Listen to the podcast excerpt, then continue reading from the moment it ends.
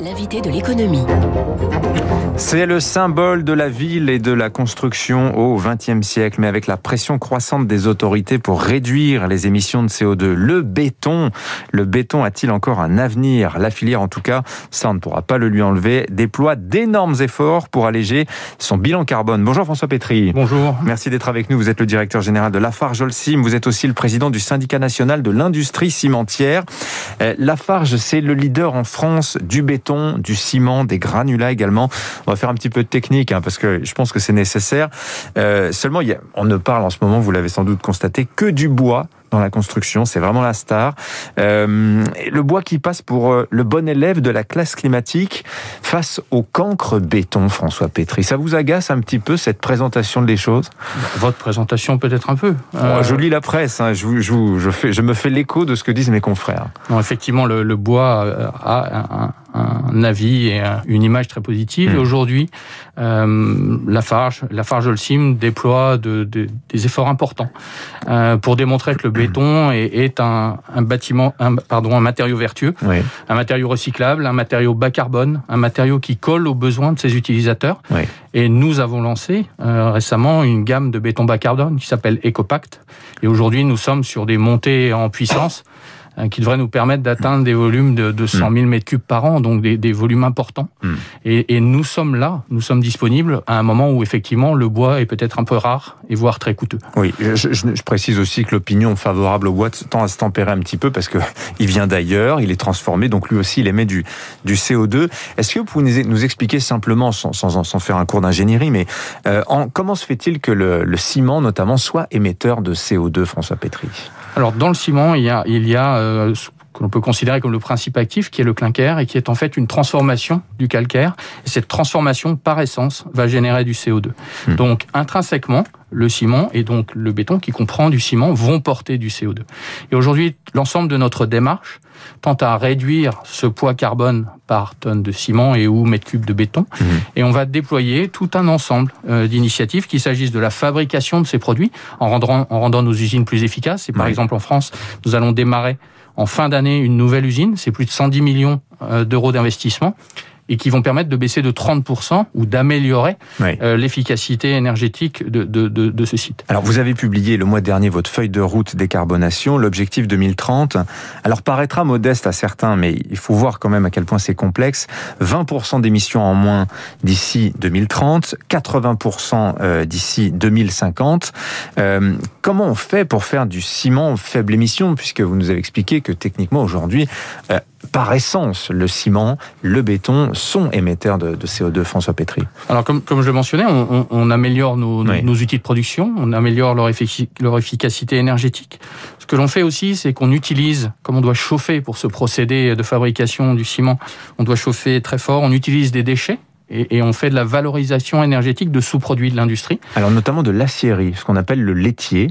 Euh, c'est quelque chose dont on va sûrement être amené à parler de plus en plus. Est-ce que vous pouvez nous expliquer ce que c'est? Parce que euh, moi, je, laitier, je pense produit laitier, et on ne sait pas tout à fait ça. hein. Alors, le, le laitier est effectivement un sous-produit de, de, de l'industrie de l'acier euh, qui peut être mélangé avec le clinker euh, pour faire du ciment. Voilà. Mm. Et, et l'intérêt de ce produit, c'est qu'effectivement, c'est un sous-produit qui porte moins de, de, de carbone et qui a certaines caractéristiques qui le rendent intéressant. Mais ce qui est important aujourd'hui, ce qui se passe, c'est que d'autres maté d'autres matériaux, d'autres ajouts sont développés. Par exemple, nous travaillons nous beaucoup sur les argiles calcinées avec des procédés spécifiques qui permettent d'utiliser euh, ces nouveaux matériaux, ces matériaux euh, qui ont un impact carbone faible Mmh. euh, dans nos ciments.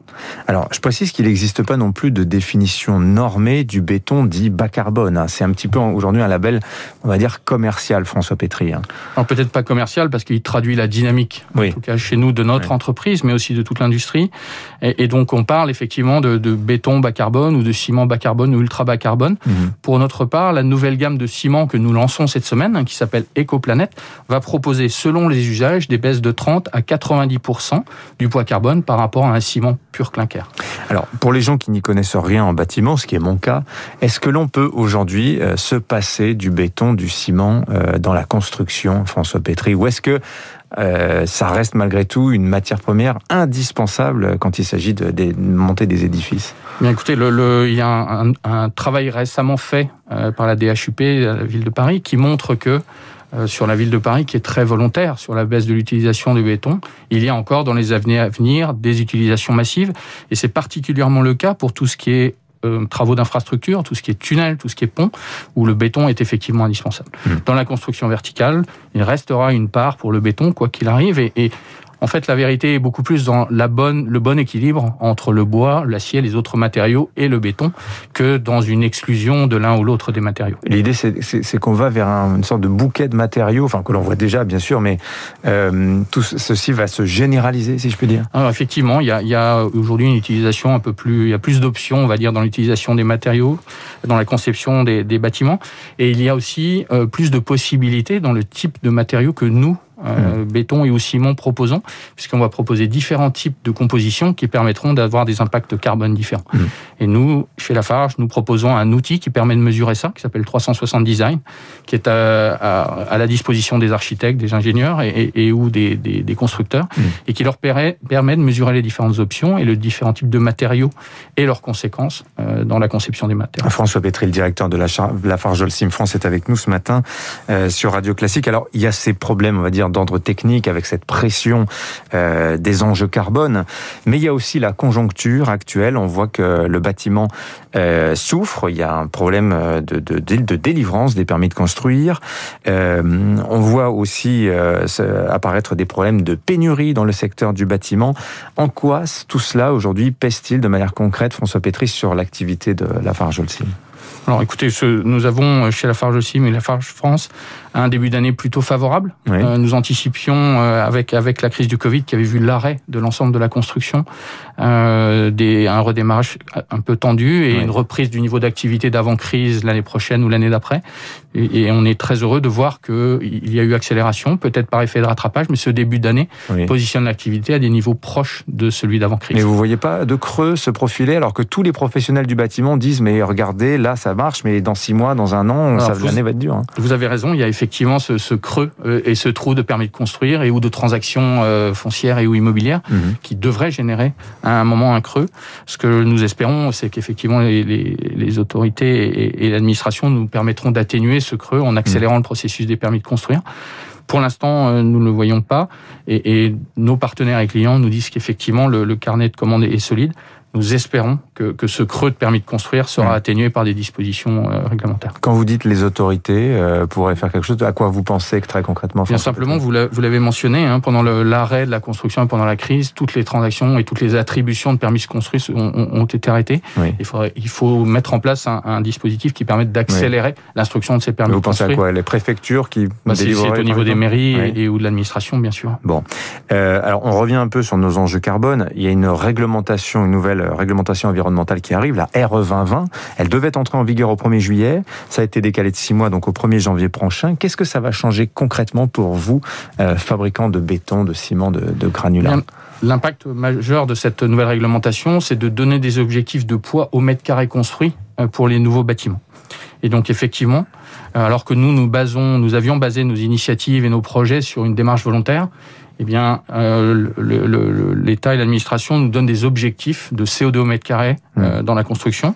Euh, qui se décline chaque année avec des objectifs importants de baisse mmh. à, à, de plus de 24% à 2030. C'est comme, les, comme les émissions euh, CO2 dans l'automobile un petit peu. Hein, c'est tout à fait la même approche, ouais. effectivement, et c'est dans le cadre de la stratégie nationale bas carbone. Les initiatives prises par le groupe La Parole Holcim hein, et, et, notre engagement de neutralité carbone à, à, à 2050 nous permettent de respecter, euh, en tout cas jusqu'à 2030, ces différents objectifs et de mmh. mettre à disposition de nos clients, que ce soit nos, nos nouveaux ciments écoplanète bas carbone ou nos, nos bétons déjà disponibles mmh. EcoPact, et, et, qui vont leur permettront de, de, de, de respecter ces mmh. engagements et ces seuils de CO2 par mètre carré jusqu'à 2030. Donc jusqu'à 2030, ça va, vous tenez les objectifs, mais après donc à 2030, on a effectivement tout un ensemble d'initiatives qui oui. nous permettent de, de, de, proposer les bonnes solutions. Bon, ça, à ça laisse un peu de temps, hein, c'est dans 9 ans, mais enfin ça vient vite 9 ans quand même. Là, vous avez raison, c'est que le saut à 2050 est important et nous avons, nous, nous sommes aujourd'hui en train de développer tout un ensemble de techniques et d'investissements qui mmh. nous permettront de nous projeter à 2050 et à la mmh. neutralité carbone. François Pétry, euh, il y a eu une polémique l'an dernier euh, avec les,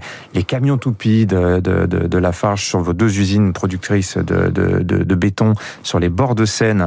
Et on nettoyait les cuves en fait des, des camions vidé et l'eau était ensuite rejetée dans, dans la Seine. Alors tout ça a été, vous, avez, vous avez clarifié, vous avez répondu, vous avez cessé ces pratiques-là, vous avez renoncé à l'extension du site. Je vous pose cette question parce que on voit qu'il y a une forte pression, vous êtes très observé, il y a fréquemment des manifestations devant vos, sites, notamment à Paris, j'ai l'occasion de passer devant l'un d'eux régulièrement. et vous êtes arrivé à la conclusion qu'en fait, ces petits sites ont vocation finalement à disparaître. L'avenir de la filière béton, pensez-vous, c'est les grosses usines. On finit les petites centrales à béton. C'est la c'est par la concentration que que l'on va. Peut-être pour pour euh, ajuster un peu ce que vous venez de dire. En fait, notre projet, hein, on parlait du projet de Mirabeau, hmm. euh, a été ajusté euh, nous avons mené une concertation qui nous a permis de redéfinir le projet. Vous vouliez l'étendre, vous allez le réduire finalement, ce site. Alors il y avait un nouveau projet et nous avons effectivement ajusté la capacité de ce projet, améliorer son intégration, réduire le nombre de camions, mettre des camions euh, bas carbone, à basse émission et nous sommes engagés aussi à produire plus de 50% à très court terme euh, de béton bas carbone sur ce site. Donc, ce que je pense effectivement, le, les attentes sociétales amènent pour les industriels que nous sommes et pour la Sim des ajustements nécessaires que nous avons que nous avons euh, entendu, et nous avons entendu ces attentes dans la concertation.